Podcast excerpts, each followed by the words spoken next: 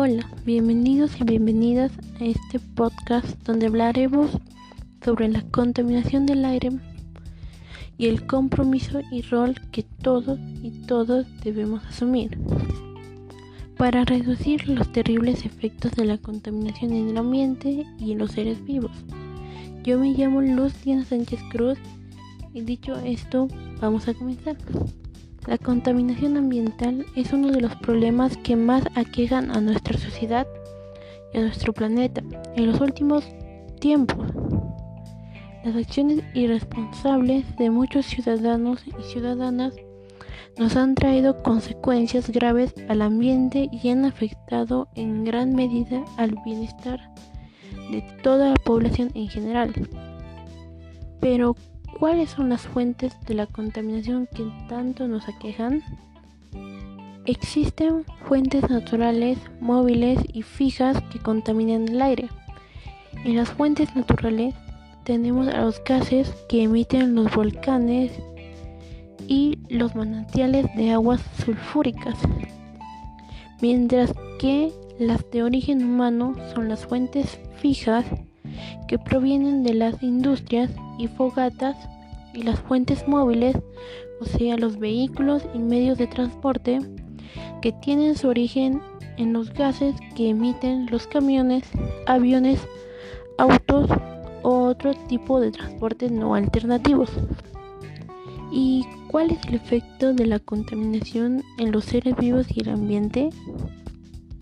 Los contaminantes pueden producir efectos nocivos e irreversibles para la salud a determinados niveles de concentración. Los efectos dependen de las dosis y de la frecuencia de exposición a ese contaminante. Por ejemplo, los efectos de la contaminación en el ser humano serían la pobreza, ya que la falta de acceso a agua potable y de vivienda junto a la combustión de leña y carbón influye de manera significativa sobre la salud de las comunidades más vulnerables que habitan el planeta. La parte de la población más afectada por la contaminación ambiental son principalmente los ancianos, los niños, las embarazadas y los enfermos con problemas respiratorios. Los efectos de la contaminación en los animales.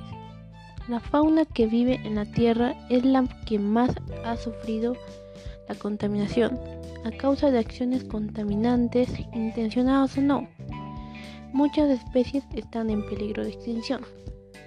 Por ejemplo, la contaminación acústica en el mar y los océanos han afectado en la salud y en el comportamiento de numerosas especies submarinas, como delfines, ballenas, algunos invertebrados y otros animales marinos. La contaminación química también daña a los habitantes del mar. Muchos investigadores encontraron restos de metales y de sustancias muy contaminantes como el mercurio, el cadmio, el cobre y el plomo en especies acuáticas. Los efectos de la contaminación en las plantas. La polución afecta al crecimiento de las plantas y provoca la desaparición de muchas especies. La escasez de lluvia y la contaminación de agua, aire y suelo han traído como consecuencia la desertificación. Esta situación perjudica de manera seria a agricultores porque sus plantas y sus cosechas no podrán crecer y no podrán recolectarse. La contaminación del aire es una de las causas principales de calentamiento global. Según algunos científicos, el CO2, uno de los gases más contaminantes del aire, el cual calentará la Tierra en 4 o 6 grados más para finales del siglo XXI. El calentamiento de la atmósfera del planeta no solo alimenta que vivamos un clima extremo, sino que ha provocado que haya más inundaciones, huracanes, sequías y que aumente el nivel del mar. El ascenso de los niveles de mares y océanos es la causa de la salinización de enormes superficies de tierra destinadas para el cultivo u otras actividades productivas.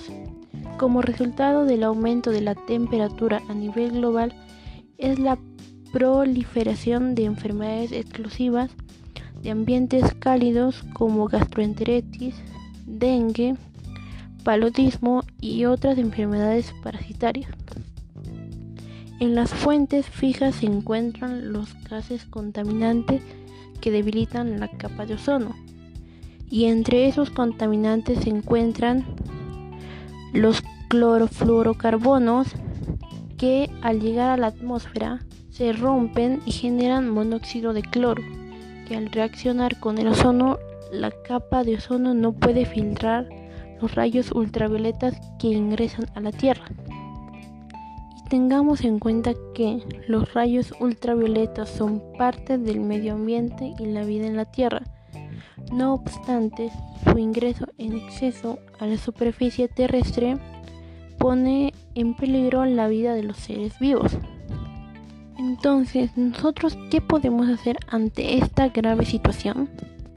Ante esta situación y la vulnerabilidad en que los seres vivos se encuentran debido a los altos índices de contaminación, se deben tomar medidas para disminuir los altos niveles de contaminación y trabajar juntos por el desarrollo sostenible.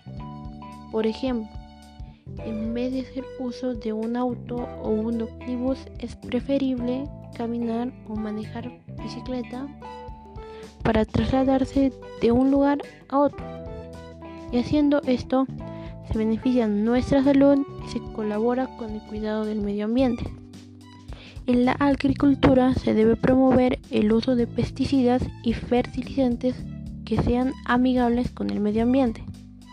Otras medidas que nosotros podemos hacer serían reciclar en el hogar, clasificando la basura del hogar y reutilizando aquellas cosas que se le puedan dar a otro uso.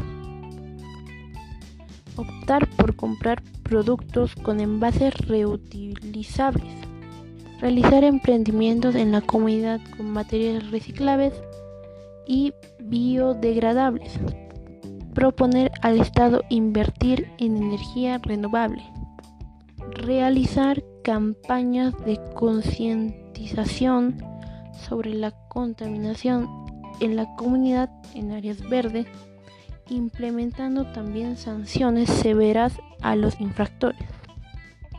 Y así podemos ir enumerando más actividades ecológicas cada uno de nosotros podemos realizar desde nuestro hogar o en el centro de estudios o de labores.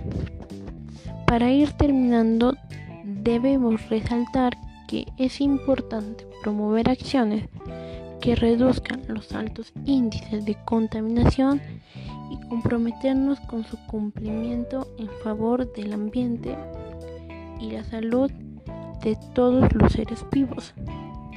Y tú pregúntate, ¿qué actividades estás realizando en favor del medio ambiente?